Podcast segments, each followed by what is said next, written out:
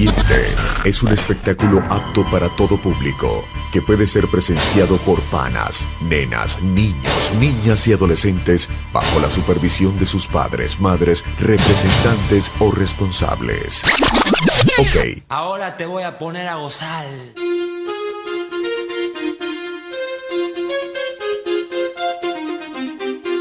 ya estamos preparados. Dale, dale play.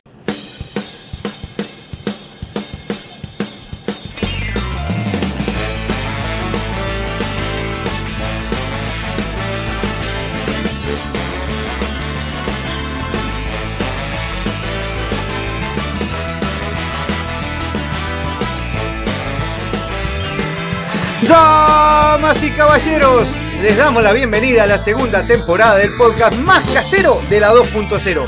Desde los estudios centrales de Toronto, Canadá y desde Montevideo, Uruguay, así comienza una nueva aventura de nuestra low que promete entretenimiento para toda la familia. Con ustedes, nuestros pilotos oficiales, Matías y Sebastián. Junto a toda nuestra tripulación, los invitamos a abrochar sus cinturones porque ya despega, sí, ya despega, Sin Cassette Podcast, segunda temporada.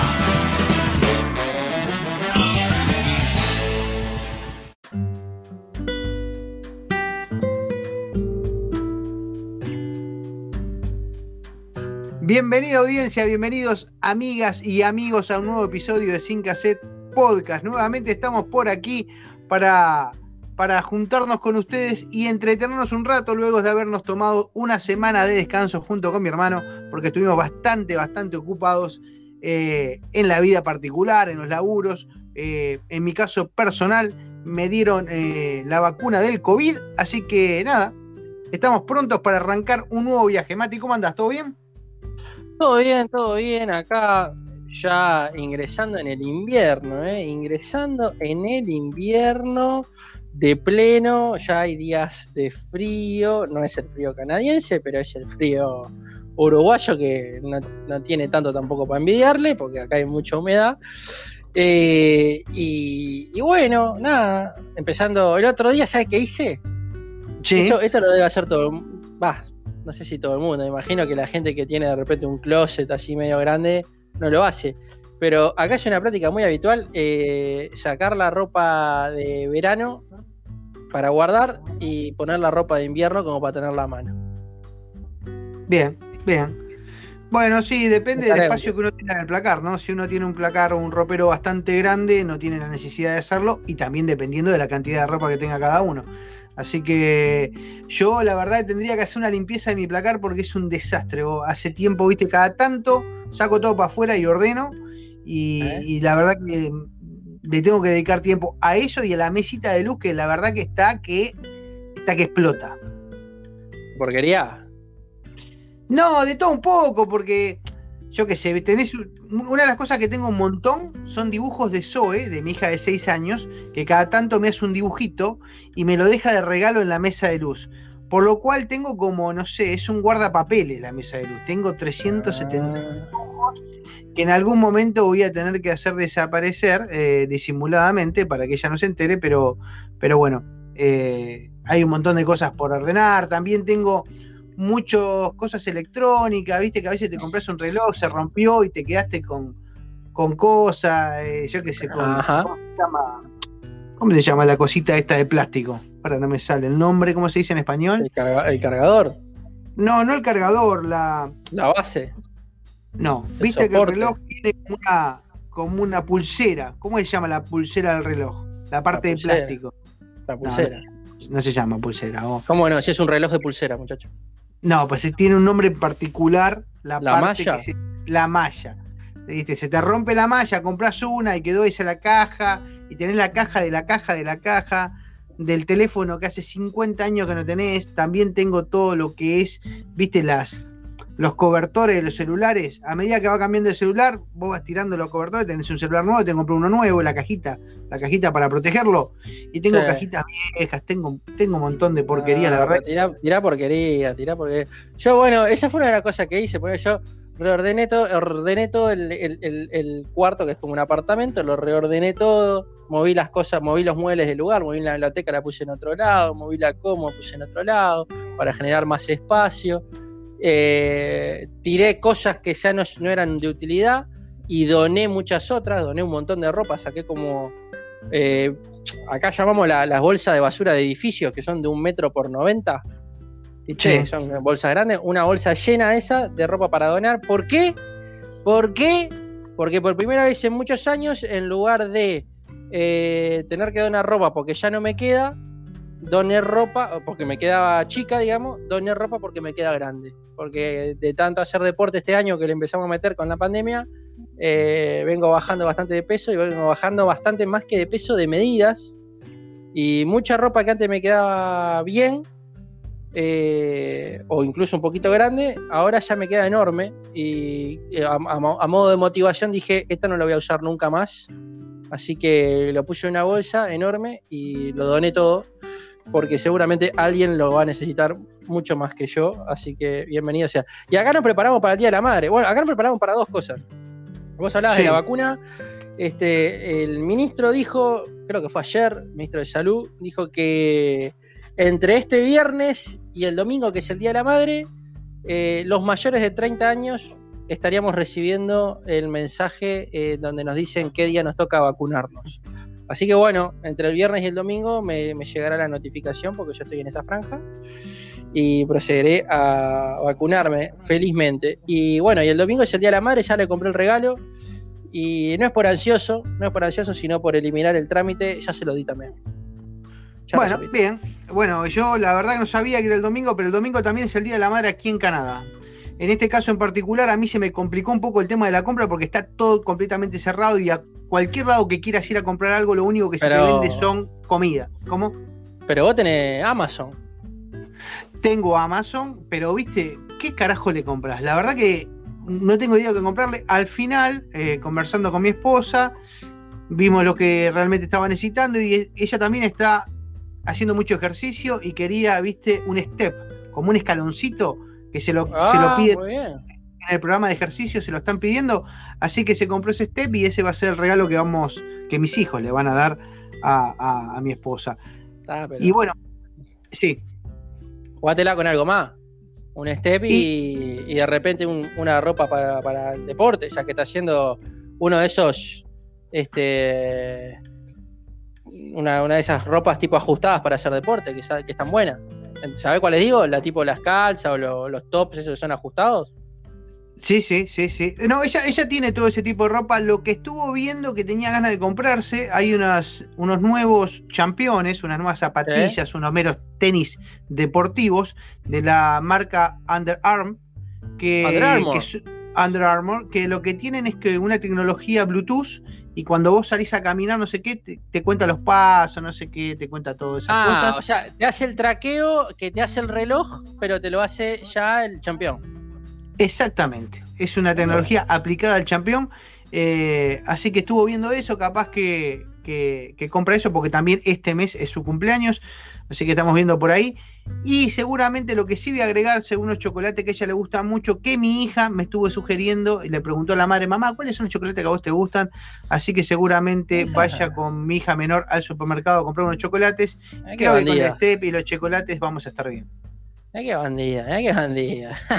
Está muy bien. Sí, sí, atenta, atenta. Y una cosa que te quería decir, bueno, yo en mi caso particular, yo me vacuné el sábado pasado, me dieron la, la vacuna de Pfizer, así que, y recién me van a dar la próxima, la segunda dosis, el 21 de agosto. A mí me la dieron el primero de mayo y me van a dar la próxima el 21 de agosto, porque hay un estudio que dice, o por lo menos de este lado del mapa, porque algo muy loco que cuando conversamos con la familia tenemos amigos en la Argentina, o por supuesto mi hermano, mi, mi madre y mi padre en Uruguay, eh, amigos en otra parte del globo terráqueo, como puede ser Australia, España, y también acá eh, en Canadá, cada país tiene su librito. Cada país tiene como que no hay una receta de nada universal. Yo no puedo creer que los laboratorios nos digan, mira, vos te das la primera dosis hoy y a más tardar la segunda tenés que dártela tal día. Y eso es, tiene que salir de parte del laboratorio que crea la vacuna. No, no, esto parece que cada científico del país donde vos vivas dice, no, mirá, te das la primera hoy y la segunda te la das tal día. En este caso, en Canadá, es a los 112 días el plazo máximo para poderse dar la segunda dosis. Y ese es el plazo que me dieron a mí. Pero en Uruguay es diferente, dice que son menos días, así que hay en un Uruguay tema... es a los. Creo que es dentro de los 40, no me acuerdo si 40 o 60 días para la Pfizer. Por eso te digo, viste, cada país tiene su librito. A mí me dieron, como te digo, el sábado pasado, no tuve ningún, ninguna reacción, eh, ninguna reacción alérgica, ni me sentí cansado, ni nada. Lo único que sentí sí fue dolor en el, en el punto donde me dieron la inyección. Ahí ese primer día tuve un poquito de dolor, me tomé un analgésico. Al otro día, cuando me levanté en la mañana, nuevamente sentí dolor. Y ya el lunes, cuando me tuve que reintegrar a laburar, que yo laburo con mi cuerpo, o sea, hago, hago trabajo físico todo el día, la verdad que sentí una pequeña molestia, pero no más que eso. Así que es lo que puedo contar de, de la vacuna que me dieron de, de, Pfizer. Y nada, así que por lo menos también hay, hay varios libros con respecto a en qué momento empieza a hacer efecto y en qué momento vos estás realmente protegido por la vacuna. Acá dicen que es inmediato, inmediatamente vos tenés una protección de la vacuna eh, y, y la primera dosis ya te cubre a partir de las dos semanas de que pasaron 15 días el 90 y pico por ciento. La segunda es simplemente un refuerzo. Y en otros países dicen no. La primera no, dosis no. es de 50. Sí, es diferente. Claro, acá, acá dicen que, por ejemplo, la primera dosis a los 15 días, recién a los 15 días tenés el 50% de protección inmunológica. Sí, sí, por eso te digo, acá no, acá te dicen que la primera dosis cuando cumplen los 15 días, vos ya tenés el 90% de, de la protección de la vacuna. O sea que, Bueno, como verás, dos países, dos realidades, misma vacuna y dos explicaciones diferentes. Muy loco, la verdad que creer o reventar. Otra cosa que también acá, acá el sistema es muy bueno, estuvo muy bueno. Demoró desde que llegué, hice la cola y salí una hora el proceso.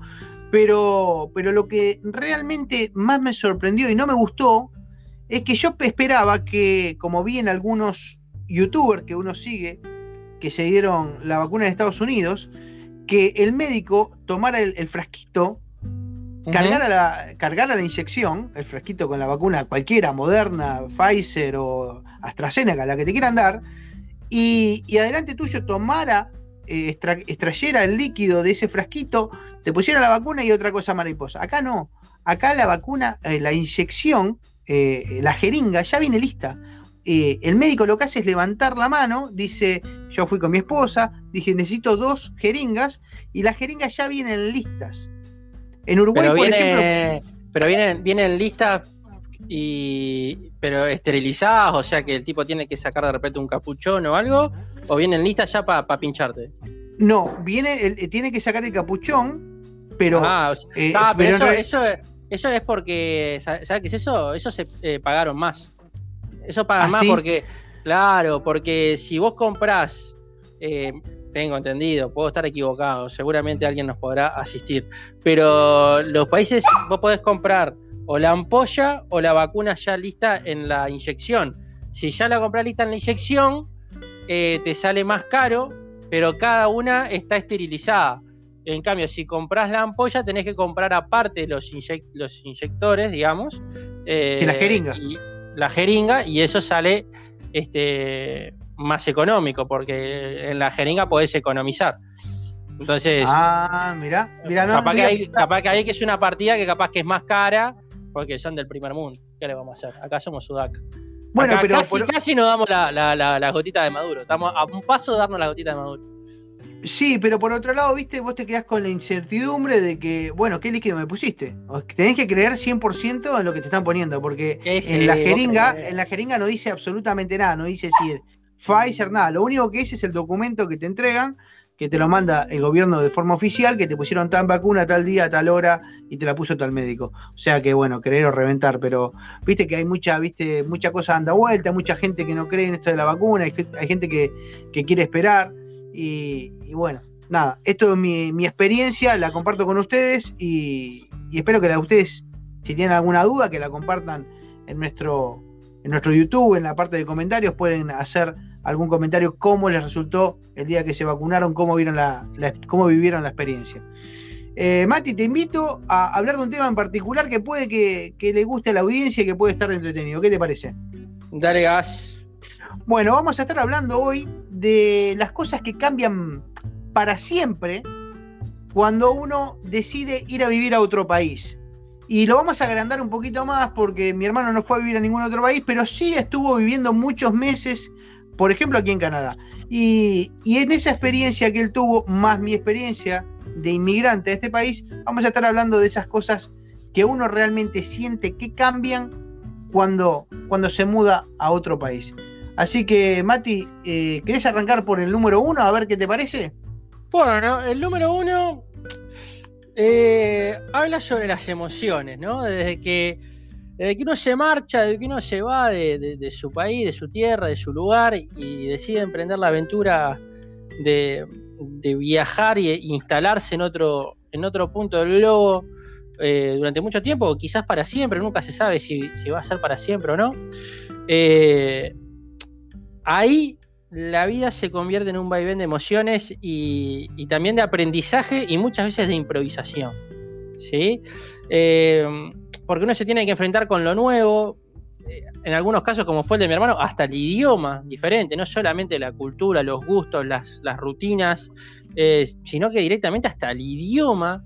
y eso implica nuevos retos, implica contactar nueva gente, hacer nuevos amigos, conocer un, nuevo barrio, eh, tratar de,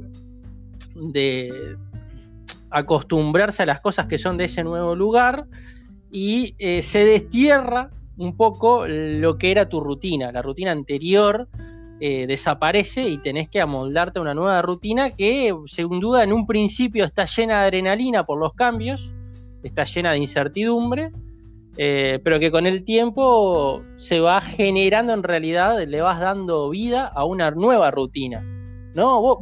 cómo, fue eso para vos cuando, cuando emprendiste esa, esa salida? Porque yo lo viví, como decís vos, ese primer gustito del acostumbramiento, eh, y es notorio, a mí, a mí me impactó realmente, pero vos que lo podés ver con una visión ya más apartada en el tiempo, ¿cómo fue esa adrenalina del inicio? Al inicio quiero decir que fue más que nada julepe. Julepe le decimos nosotros miedo, cagazo, asustarte, porque venís a un lugar que realmente desconoces. Eh, en mi caso particular, lo hemos hablado en algún otro episodio, em, yo nunca había viajado ni que hablar a un país de primer mundo como es Canadá, nunca había estado en Estados Unidos.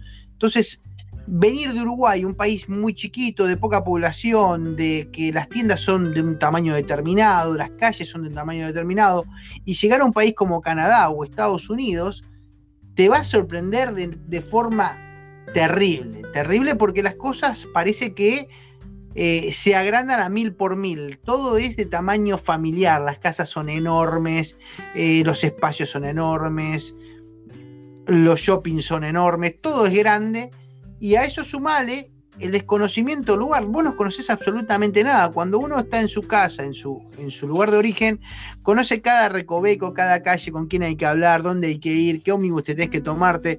Acá no sabíamos ni qué ómnibus había que tomarse, no conocíamos las calles, no conocíamos la cultura y demás. Y todo eso realmente te genera susto. Susto y aparte uno llega a un país sin tener trabajo, sin tener medios para sostenerte.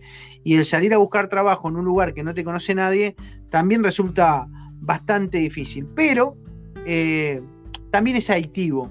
Y el, haber viajado en pareja hizo que nos apoyáramos mutuamente y, saliéramos adelante a pesar de las dificultades que creo que la mayoría de los inmigrantes que viene con las valijas y un poco de plata la pasamos todas, que es arrancar de abajo en lo que sea para no comerte lo, que traes de ahorro para los primeros días.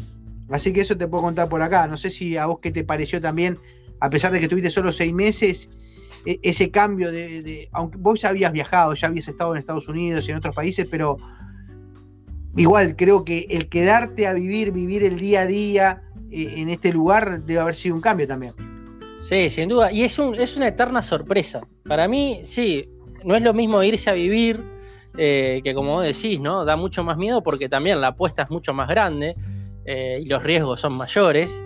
y hablo ahí de gente también que conozco que de repente se fue y tuvo que volver, de repente a otros lugares, como, como España, como, como a Nueva Zelanda, además. Pero también eh, me parece que, es una sorpresa constante, ¿no? Que uno no pierde, o, mejor dicho, eh, reconfigura la capacidad de asombro, porque te empezás a topar con tantas cosas que son tan diferentes a lo que uno estaba acostumbrado, que, no paras de sorprenderte, no paras de sorprenderte, desde cómo funciona el sistema de transporte, a cómo es la amabilidad o no amabilidad de la gente, a, cómo atienden en un, shopping, a lo que sea. Y todo eso es, parte de, esa nueva adaptación a ese micromundo que te estás creando, eh, al cual tenés que empezar a adaptarte y, empezar a, laburar para, poder progresar. Eh, pero quiero pasar al siguiente punto, que me parece que es algo muy interesante, que es el clásico que a la vuelta todo sigue igual. Y creo que es algo que se vive mucho con la gente que se va de, acá de Uruguay, no sé también si de otros lados, que cuando vuelven dice, pero no cambió nada.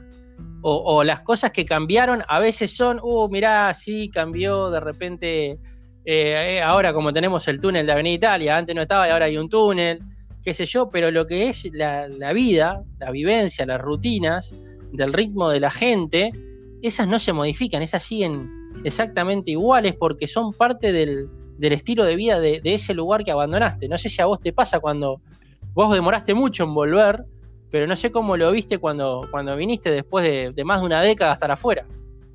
Yo lo que pude ver cuando volví de vacaciones a Uruguay después de casi 10 años de... Yo me fui y demoré 10 años en volver. Y cuando volví, hubo cosas que sí sentí que cambiaron eh, en cuanto, como decís vos, alguna infraestructura que uno no conocía, estaba el aeropuerto nuevo, estaba el puente ese que está ahí antes de entrar a, la interbanearia, ahí cerca del aeropuerto, esas cosas yo no, las había visto inauguradas, había, había muchos autos, algunas cosas sí habían cambiado, pero la gente en sí no. Y uno ya había cambiado, uno ya era diferente, porque uno había adquirido en todo ese tiempo había acumulado experiencias, cosas, y, se sentía diferente al otro, se sentía ya un, turista. Vos ya no eras de ahí. Y lo notabas, lo notabas, porque para lo demás estaba todo igual, y, vos sentías que, estabas en tu lugar, pero incluso tus amigos te decían, vos loco, ya la gente te mire, vos no sos de acá. Vos no sos de acá, vos sos, vos sos un turista. Se te nota, se te nota la lengua que vos no sos de acá que tu forma de ser, de comportarte, de la manera de pensar, ya cambiaste. Ya sos diferente a aquel que estaba acá. Y ellos no, ellos siguen siendo los mismos, siguen teniendo eh, las mismas rutinas, las mismas obligaciones, eh, como vos decías, los mismos objetivos, el hecho de querer seguir, eh, comprarse un, terrenito en la playa para armarse algo en la playa, o, pensar en que me voy para la costa cosas que, uno acá piensa en otras cosas, piensa totalmente diferente. El agobio de, las responsabilidades, las cosas que no cambian en cuanto a que la vida es mucho más dura, más sacrificada, el costo de vida es muy elevado, los sueldos son bajos y, lo que cuesta, lo que cuesta llegar a fin de mes para todo el mundo. Y, eso sí, eh, duele que no cambie y que las cosas sigan de alguna manera así y que la manera de proyectarte y de, crecer y de tener objetivos a largo plazo en países como en Uruguay o en Latinoamérica pueden ser mucho más difíciles que en este lado del mundo y por eso pienso que está esa palabra de todo sigue igual. Es verdad, es verdad, está, está muy interesante eso que, comentabas, porque me imagino que sí, que es una sensación extraña. Y justamente asociado con eso, en el tema cuando te empezás a, reencontrar con con esos amigos, con esos seres queridos, que obviamente te preguntan cómo te va, qué, cómo es la vida allá, eh, cómo, cómo, encontrás todo, eh, por qué demoraste tanto. Ahí viene el tema de que al mismo tiempo te faltan y te sobran las palabras, porque por un lado eh, sentís como que no vas a tener historias para contar y empezás a hablar y claro, y se te va la lengua y tenés millones de anécdotas, porque todo el mundo las tiene, eh, a medida que, hace ese tipo de cambios o que se va, a mí me pasaba y solamente estuve seis meses cuando empiezo a contar de lo que fue mi experiencia de, ir a estudiar, me preguntan cómo es ir a estudiar a otro país y empezás a contar y al mismo tiempo no querés eh, sonar pretencioso o, soberbio o agrandado, ¿no? Ni tampoco eh, avasallar a la otra persona con, información o con... Y con el tiempo vas como seleccionando anécdotas, pero sabés que no es el, todo de lo que quisieras contar, pero al mismo tiempo que no podés contarlo todo, porque, porque podría caerle mal a la gente. No sé si, si, si pensás igual. Pienso tal cual, tal cual. A veces uno, como decías, no, no, no parecer soberbio, querer como que te la creíste, estás agrandado. Lo que pasa que en este, en este lado del planeta, depende de dónde vayas, pero si te venís a Estados Unidos o, a Canadá, si vos le pones empeño, las cosas, las cosas vienen. ¿Entendés? Si vos le pones el lomo, porque gratis no hay nada. Lo que pasa es que uno genera riqueza de alguna manera en cuanto a lo económico, al bienestar, al tener una casa y demás, pero es a fruto de esfuerzo, de laburar mucho, de poner mucho lomo, de, realmente trabajar duro para que esas cosas pasen. Porque nadie te regala nada, y menos si llegas a un lugar que no conoces a nadie. Evidentemente nadie te regaló nada. Eh, y es un escalón por escalón. Y como vos decís, a veces hay amigos que, que de repente sí, quieren escuchar todo. Contame todo. Contame lo bueno, lo malo y, y, se alegran si estás bien y, vos contame más y contame más. Y hay otros amigos o no tan amigos que de repente pueden llegar a decir, ah, este se la creyó, no sé qué, no sé cuánto, qué se quiere que es. Como también pasa, me pasaba y lo voy a, voy a meter un, bocadito ahí antes de venirme. Aquel que te decía, no, vos no vas a aguantar, vos te venís mañana. No, bueno, ah, sí, sí, sí. Vos te venís mañana, no, si bueno aguantá. No aguantá, ¿qué te vas a quedar ahí? Aparte, ahí vas a tener que arrancar de, cero y acá estabas en una oficina sentadito eh, en un escritorio y vaya vas a tener que, yo qué sé, salir a limpiar. Sí, pero lo que pasa es que vos lo ves en, todo tu entorno, en la seguridad, en estar tranquilo en la calle, el comprarte lo que se te antoja, eh, el ponerte un objetivo a corto o mediano plazo y, y de a poco cumplirlo. Cosas que de repente en nuestros países pueden llegar a ser eh, totalmente imposibles.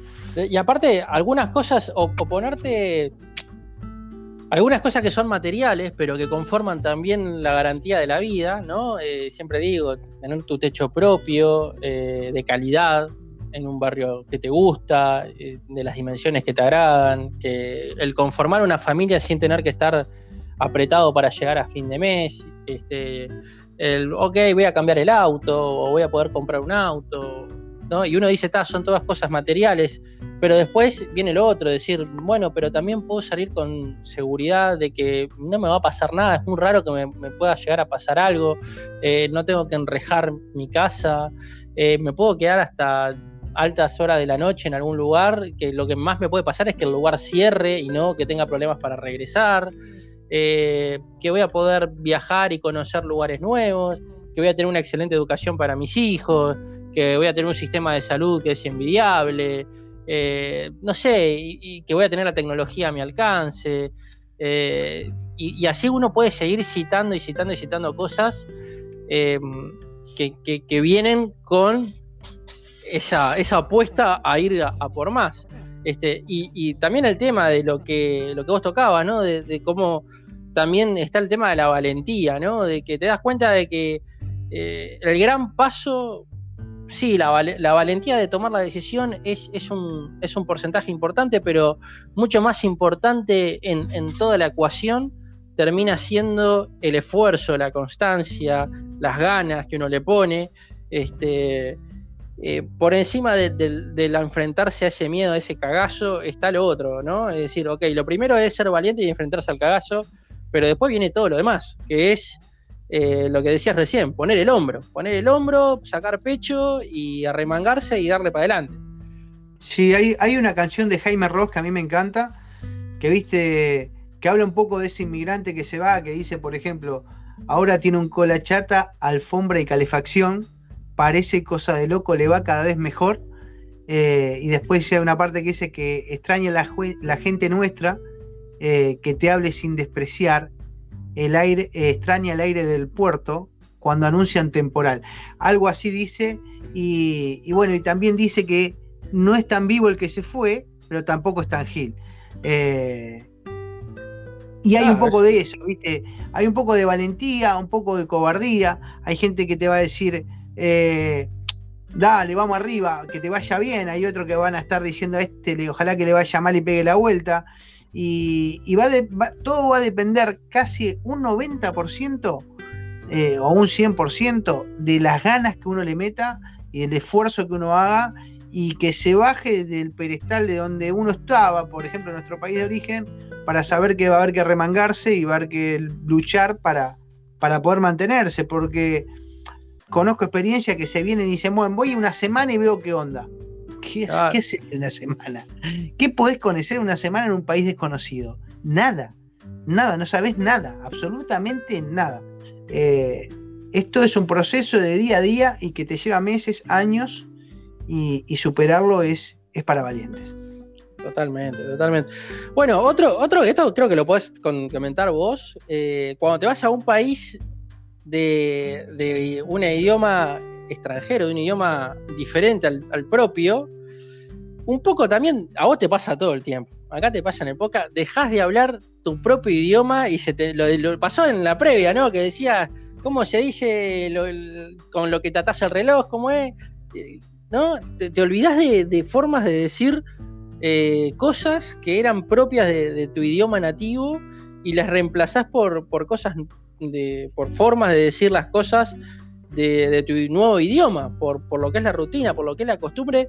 Yo lo, yo lo viví y siempre lo digo, no hay forma de aprender mejor inglés, en, este caso como en Canadá, de irse a vivir cuatro, cinco, seis meses a, a un país de habla inglesa porque tu cerebro empieza a trabajar de una manera distinta porque empezás a producir tus ideas directamente en inglés porque prendés la tele y está en inglés, porque prendés la radio y está en inglés, porque agarrás el diario y está en inglés, porque prendés la compu y hasta las teclas vienen en inglés, porque salís a la calle y los carteles están en inglés, y porque todo está en, ese otro idioma. Puede ser inglés, puede ser portugués, si te vas para Brasil, para Portugal, puede ser ruso, si te instalaste allá en Varsovia, eh, pero creo que, eso es, es una realidad, ¿no? Aprendés y, y, desaprendes a la vez. Aprendés lo nuevo en el otro idioma y desaprendés lo que supiste toda la vida. ¿No? A vos te pasa, yo siento que a vos te pasa. Y sí, es como decís, es aprender y desaprender. Es como que el disco duro nuestro que tenemos adentro eh, borra y sobrescribe, ¿entendés? Y hay, hay cosas yo no, no, fui a aprender inglés, lo que aprendí lo aprendí laburando, lo aprendí eh, laburando en fábricas, con compañeros de laburo que, me dieron una mano, que yo les hablaba en español y los locos me decían, bueno, o les señalaba una cosa y me decía, se dice así, se dice así. O sea que mi estructura de inglés no es una estructura estudiada, sino que más de eh, lo que uno aprende en la calle. Pero, pero es verdad, hay muchas palabras que no están, que no las usás en la diaria, eh, en español, ni siquiera cuando hablas continuamente español hay palabras que no usás, que no son parte del cotidiano, de que, lo usás todos los días, y acá empezás a aprender otras palabras, y esas palabras reemplazas a, esas y te empezás a olvidar, te empezás a olvidar, como, como decía, la malla reloj, eh, del otro día hablábamos de, de, yo decía, la parte de arriba del auto, que yo le digo el dash, ¿Qué es el dash? Todavía no me acuerdo. Me lo dijeron el otro día, el dash. El tablero, el tablero. El tablero no es una palabra que uno use continuamente. Y, dash, porque yo soy camionero y, lo aprendés, ¿viste? Eh, yo qué sé, hay, palabras, incluso en inglés hay palabras muy cortitas que resumen de repente una palabra muy larga o una acción muy larga en español. Y, se hace mucho más práctico decirlo, decir la palabra en inglés, eh, que es más sencillo. Pero cuando hablabas vos de ir a un lugar de, habla inglesa o de cualquier otro idioma, eh, Canadá es multicultural, pero se habla solo inglés. Y acá tenés que saber sí o sí inglés. No es lo mismo que en Estados Unidos, que vos tenés la experiencia de haber estado en Orlando y vos sos un, gestor de viajes ahora, y que uno con el español ahí, como que pasa no desapercibido. Bien, ¿no? Sí, no tenés problema, no tenés problema. O incluso también te vas al en el sur de Brasil, te haces entender, te haces entender, no hay problema. Ya si te vas un poco más al norte, más complicado, pero, pero la vas llevando, te haces entender. ahí en Canadá lo que vas a encontrar es gente que habla muy bien inglés, perfecto, como un británico, y gente que lo habla como el traste, ¿no? Eh, y ta, y ahí, y gente que lo habla mezclado, que lo habla mezclado con, con francés o con, o con hindi o con su idioma nativo, eh, no sé, pakistaní, ruso, italiano, eh, y tenés que, tenés que aprenderte a entender. No hay, no, hay, no hay otra manera. Jamaiquino. Me acuerdo una vez cuando me, me llevé un taxi y me atendió un jamaiquino, hacerme entender con el jamaiquino era imposible porque yo no le entendía nada. Y él me estaba hablando en inglés y yo no le entendía nada. Era un, dialecto que, se me escapaba a mi oído. Eh, y ya hacía varios meses que estaba ahí y me manejaba en inglés todo y era imposible con el hombre. al final nos hicimos entender medio por seña, por coso y, llegamos a destino, pero, pero sin duda es, es un proceso también muy, muy interesante y muy agradable también a la vez. Por más de que a veces puede ser frustrante, eh, termina siendo gratificante a la larga. Eh, y a ver si te pasa esto, esto que marcan acá, eh, que aprendes a despedirte y a disfrutar. No sé si te pasó. De eso de, ya está, nos vemos, te quiero mucho, pero me voy, te mando un abrazo, estamos en contacto y me voy. Chao. Sí, hay, un poco de eso, ¿viste? Como que uno después, como que va generando como una coraza, ¿no? Como que tu cuero está más duro. Y, si ya superaste el haber emigrado y estar mucho tiempo afuera, ya superaste el tema de haber dejado los amigos, de haber dejado la familia, eh, lo duro que es todo eso, y, más por ejemplo en este momento de pandemia, que de repente alguno ha perdido un familiar y no puede viajar, ni siquiera despedirse. Eh, es complicado, pero uno va generando esa coraza, eh, que es una mezcla, viste, en que te querés agarrar a la nostalgia, porque a veces estás prendido los recuerdos, al principio mucho más, porque cuando recién llegás decís, pa, me acuerdo de aquello, ahora estaría haciendo tal cosa, o, o estaría celebrando el cumpleaños de fulano, de Mengano, te perdés las reuniones que hacías con tus amigos, te perdés algo que, las fiestas. Las fiestas es un momento muy duro para todo aquel que migra, llega las navidades y, estás solo o estás con tu pareja y antes estabas con, tus hermanos, con, tus padres, con tus sobrinos y, eso es duro, pero a medida que van pasando navidades y navidades y navidades, como que, como que lo, vas aprendiendo, decís, bueno, está, y se te es más fácil el, hecho de desprenderte eh, no solo a a la familia, a los amigos, no sentir tanto dolor, sino también a todo el entorno, ¿no? El decir, uh, extraño el mate, extraño la rambla, extraño esto, aquello. Eh, bueno, la vida, la rutina lleva a que eh, lo, puedas, lo puedas dejar un poco de lado y empezar a disfrutar de lo que tenés en el hoy, en el acá, en el ahora. Eh, de los nuevos amigos, de los nuevos lugares, de los nuevos olores. Como vos decías, de esa gente multicultural, que también está bueno, que no todos hablan un buen inglés, porque eso nos hace, nos da un equilibrio entre todos. Porque si todos eh, hablaran perfecto inglés y vos fueras el único que hablara mal, se notaría. Pero como somos de tantos lados diferentes y venimos con tantos acentos diferentes, hace que todos estaremos eh, a nivel, sobre el mismo nivel. Por supuesto, hay gente que habla perfecto inglés y mucho más el que es nativo, ¿no? El canadiense. Pero, pero el resto hace que nos veamos en igualdad. Y eso, eso está bueno y empezás a disfrutar un poco también cuando, cuando empezás a aprender un poco el idioma eh, de la cultura, de, del hockey, por ejemplo, de un deporte que yo desconocía y que mi hijo empezó a jugar porque él es canadiense y empezás a aprender reglas de otro deporte que vos ni, ni se te pensaba en algún momento eh, saber algo de un deporte de hockey sobre hielo. Impensado, impensado en Uruguay pensar en eso. Claro, sí, totalmente. Totalmente. Es, acá, viste, que si no es fútbol, con suerte puede ser básquetbol, pero no, no, no es otra cosa más que eso. Así que totalmente de acuerdo. Empezás a ver otras cosas, a probar otras, a probar otras cosas desde la comida, que decís, ¿comen esto? Y le entras un bocado y decís, pa, pero sí, tiene razón, está buenísimo, que aún nunca se te hubiera ocurrido, que acá no, no, existe. Este, no sé, me acuerdo del cine, el popcorn, el, pop, el popcorn, el pochoclo, eh, como le digan en distintos lados con, diferentes gustos, que van desde queso, cebolla, mantequilla.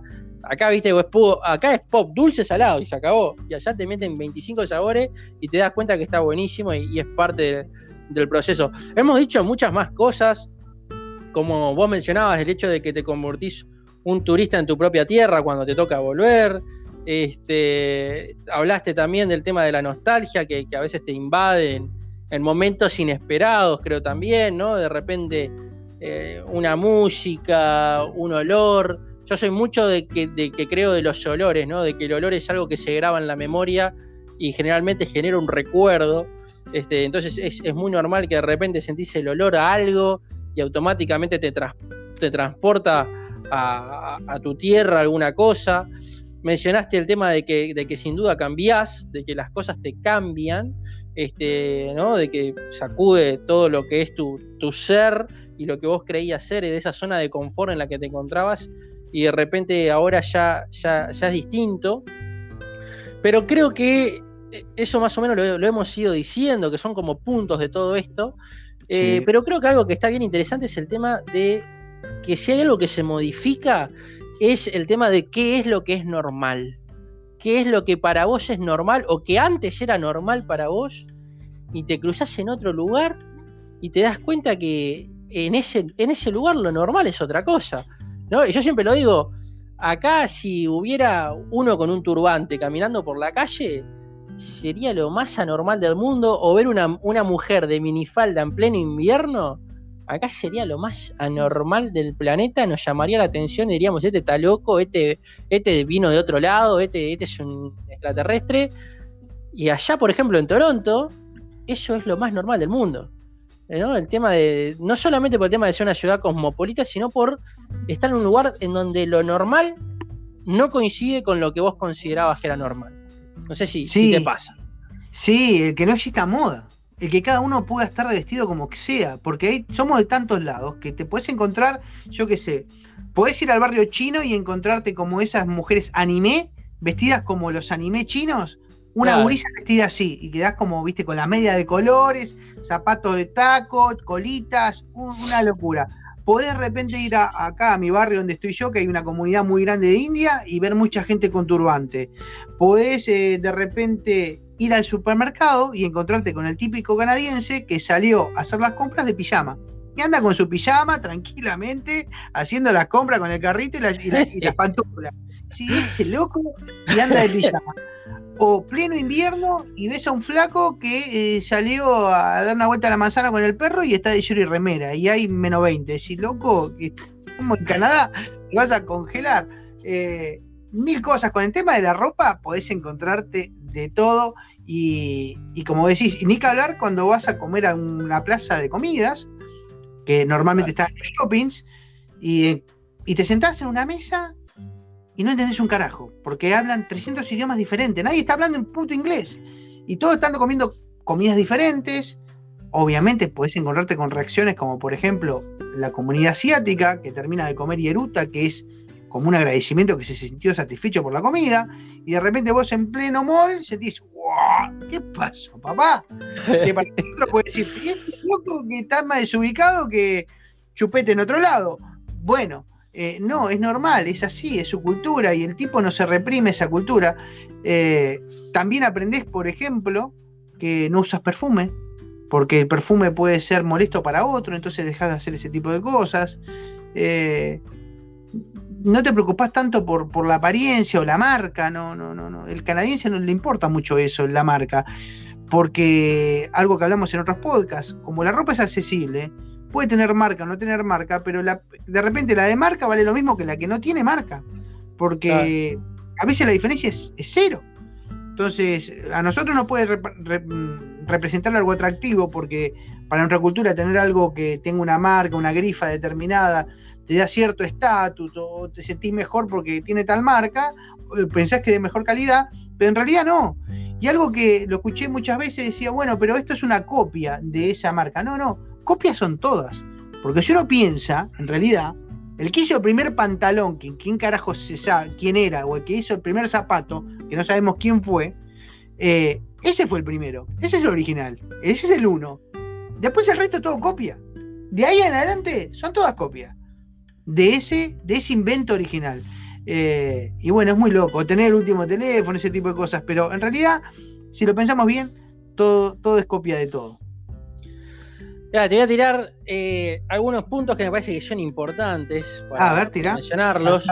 Eh, creo, creo que uno también aprende a ser más paciente y sin duda a pedir ayuda, porque claro, cuando te sentís en la soledad de estar en un lugar donde no conoces nada, necesariamente tenés que pedir ayuda y necesariamente tenés que comportarte de una manera más paciente y, y, aceptás esas dos cosas porque si no caes en una desesperación inevitable.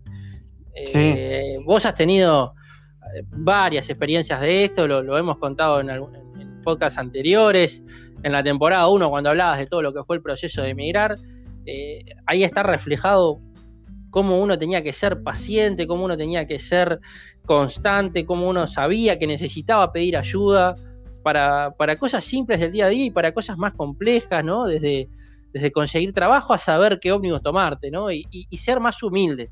Uno aprende, creo que también eh, a, cultivar esa humildad, por decirlo de alguna manera.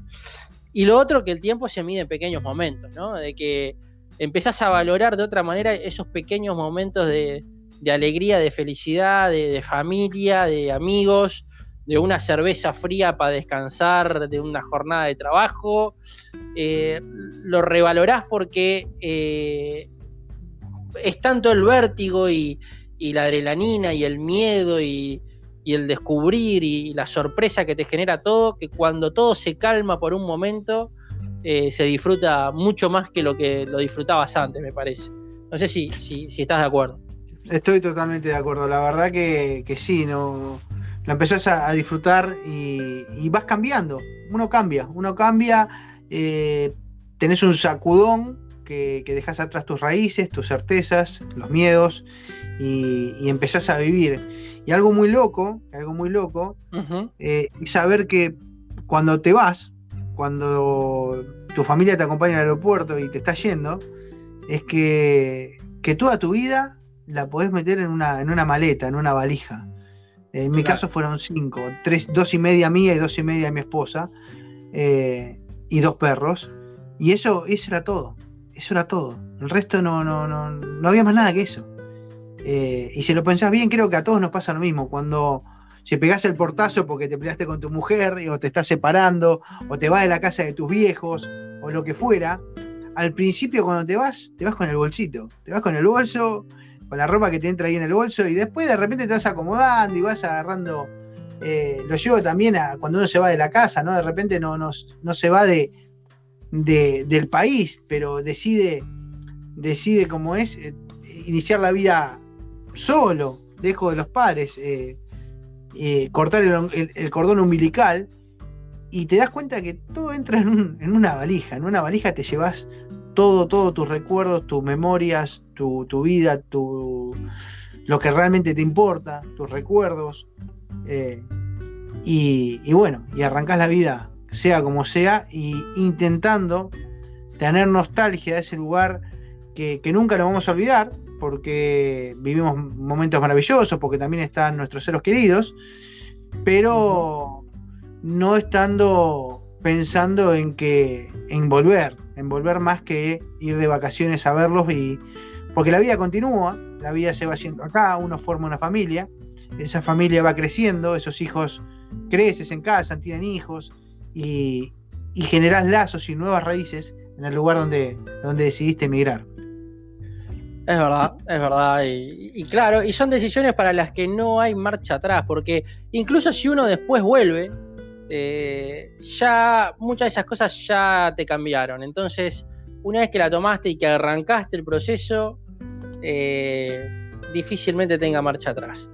Eh, y bueno, por acá, por acá estamos llegando, me parece que hemos conversado un poco de todo, hemos dicho en referencia a este tema de, qué es lo que uno cambia, de cómo las cosas se modifican cuando uno se va a vivir a otro lado, ya sea eh, por mucho tiempo, para siempre o, por unos meses.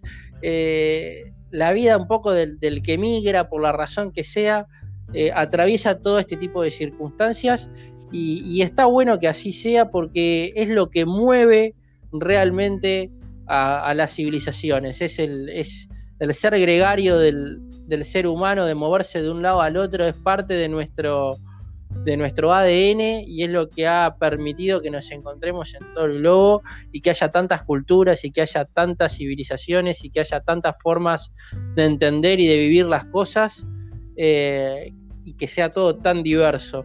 Así que, creo que por acá podemos ir cerrando. No sé si, si querés agregar algo más, Eva, si tenés alguna, algún último comentario.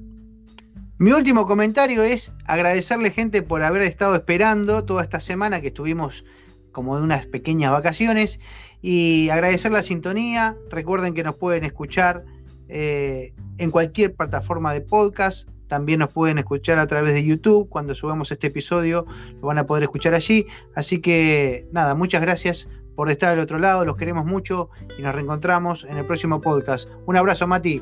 Te dejo despidiendo con la gente. Un abrazo para todos. Y bueno, nos encontramos en el próximo destino de esta low cost que hemos decidido llamar Sin Cassette Podcast. Hasta la próxima. Chau, chau. Chau, chau.